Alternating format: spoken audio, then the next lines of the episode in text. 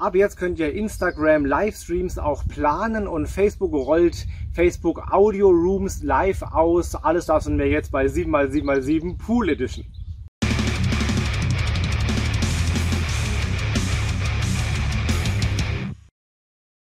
Hi, mein Name ist Felix Beilers. Herzlich willkommen zu 7x7x7 Pool Edition live aus, aus Mallorca. Du kriegst jetzt wie jede Woche, nur nicht aus dem Studio, sondern eben vom Pool in den nächsten sieben Minuten die sieben wichtigsten News aus dem Online-Marketing der letzten sieben Tage. Wenn dir das Format grundsätzlich gefällt, lass gerne ein Abo da. Dann bekommst du jede Woche sonntags um 17 Uhr die immer aktuellsten sieben News des Online-Marketings äh, nach Hause. Wir legen los mit der ersten News und zwar Instagram ermöglicht es endlich, äh, Livestreams vorab zu planen. Das ist ganz neu veröffentlicht worden. Jetzt können Livestreams bis zu 90 Tage im Voraus vorgeplant werden. Das machst du einfach wie bisher auch über die Story-Funktion, da dann den Livestream auswählen und dann kannst du da das Datum äh, angeben, wann der Livestream live gehen soll und du kannst sogar dann einen Post machen, einen Feed-Post, der dann ähm, abonnierbar ist, dass die Leute, die dann das abonniert haben, eine Meldung kriegen am Tag des Livestreams, also eine Art Reminder-Funktion. Von daher, wer Livestreams macht, jetzt noch bessere Möglichkeiten, das zu tun.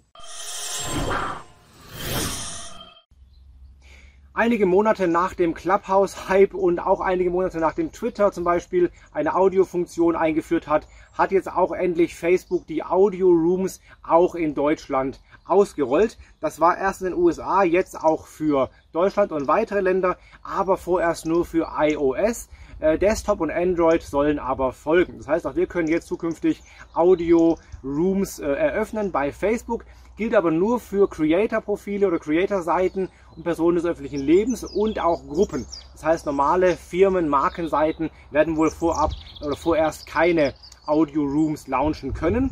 In den USA gibt es bereits ein Audio Hub, also ein Bereich bei Facebook, wo ausschließlich Audio-Content abrufbar ist und verfügbar ist. Gibt es hier noch nicht, könnte aber hier auch kommen. Also auch hier stehen die Zeichen auf Audio bei Facebook. Twitter testet einen neuen Switch-Button für die Feeds.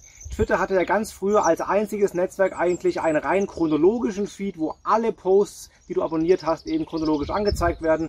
Dann haben sie unter großem Protest einen Algorithmus eingeführt vor einigen Jahren und dann die Möglichkeit eingeräumt 2018, dass man wechseln kann zwischen algorithmischem Feed und ähm, dem chronologischen Feed. Und jetzt gibt es einen neuen Switch-Button, wo man ganz einfach direkt auf der Seite dann umstellen kann, was man gerne sehen möchte. Alles chronologisch oder einen algorithmisch sortierten Home-Feed wird momentan getestet, zumindest in den USA, könnte auch dann für alle ausgerollt werden. Momentan auch nur iOS-Tests Android soll aber folgen und vielleicht können wir dann bald alle ganz einfach switchen zwischen äh, Home Feed und zwischen chronologischem Feed. Google ändert was ziemlich Radikales, was kaum, kaum so aufgefallen ist, und zwar das Continuous Scrolling. Google ist ja bekannt für Desktop eigentlich die Seite 1, wo der entscheidende Bereich ist, wo du hin willst, und dann die Seiten 2, 3, 4, wo nie jemand äh, auftaucht. Am Smartphone war immer so, dass du eine Seite hast und dann die nächsten Ergebnisse mit mehr Anzeigen oder mehr Ansehen anklicken musst. Das ändert sich jetzt gerade. Jetzt kannst du einfach weiter runter scrollen und ohne nächsten Button werden direkt die nächsten Treffer geladen. Das heißt, es gibt keine Seiten mehr, sondern nur noch eine endlos lange Seite, die eben dann ständig nachgeladen wird. Ähnlich bei den Newsfeeds bei Facebook und Co. Heißt, es könnte sein, dass zukünftig auch die nächsten tieferen Platzierungen mehr Klicks, mehr äh, Views bekommen und nicht mehr nur die allerobersten Klicks, weil eben keine Seite 2, 3, 4 mehr passiert und Menschen vielleicht eher wie bei Facebook, Instagram einfach runterscrollen, wir werden sehen, aber ganz neu jetzt am Smartphone äh, Google Continuous Scrolling, aktuell in den USA und jetzt nach und nach dann auch in alle anderen Länder der Welt. Dann eine News von Google. Google hat einen Follow-Button gelauncht für den Chrome am Smartphone. Das heißt, du kannst künftig äh, ja, Webseiten abonnieren, ähnlich wie du Profile in Social Media abonnieren kannst, auch Webseiten abonnieren im Chrome. Das heißt, wir können eben, wenn wir einen RSS-Feed haben, im Blog zum Beispiel, auch Abonnenten direkt der Webseite gewinnen, die dann auf ihrem New Tab-Bereich äh, im Chrome dann äh, deinen neuesten Beitrag eben angezeigt bekommen, wie einen neuen Post. Das bedeutet, dass vielleicht ja, Bloggen doch wieder relevanter wird, weil eben auch Blogs direkt über den Chrome äh, abonniert werden können ähm, und eben auch ein RSS-Feed wichtiger ist. Also Webseite scheinen wieder mehr Gewicht zu kriegen, abseits der klassischen Social Networks. Eine gute Nachricht für alle Instagram-Advertiser, die Reels-Ads schalten. Die Reels-Ads sind jetzt auch im in der Instagram Marketing API verfügbar. Das heißt, alle Dritttools, über die man Ads schalten kann, können jetzt auch darauf zugreifen. Du kannst sowohl die Anzeige anlegen via einem Dritttool, via die API, als auch eine Preview ansehen und du kannst auch alle Insights ansehen, also eigentlich das komplette Spektrum der Reels Ads, die ja erst seit wenigen Monaten überhaupt existieren, jetzt auch in Dritttools möglich und damit eben noch einfacher in Prozesse einzubinden und noch einfacher zu handeln. Gute News für alle, die Reels Ads schalten wollen. Und der Tooltip der Woche ist der Google Title Rewrite Checker.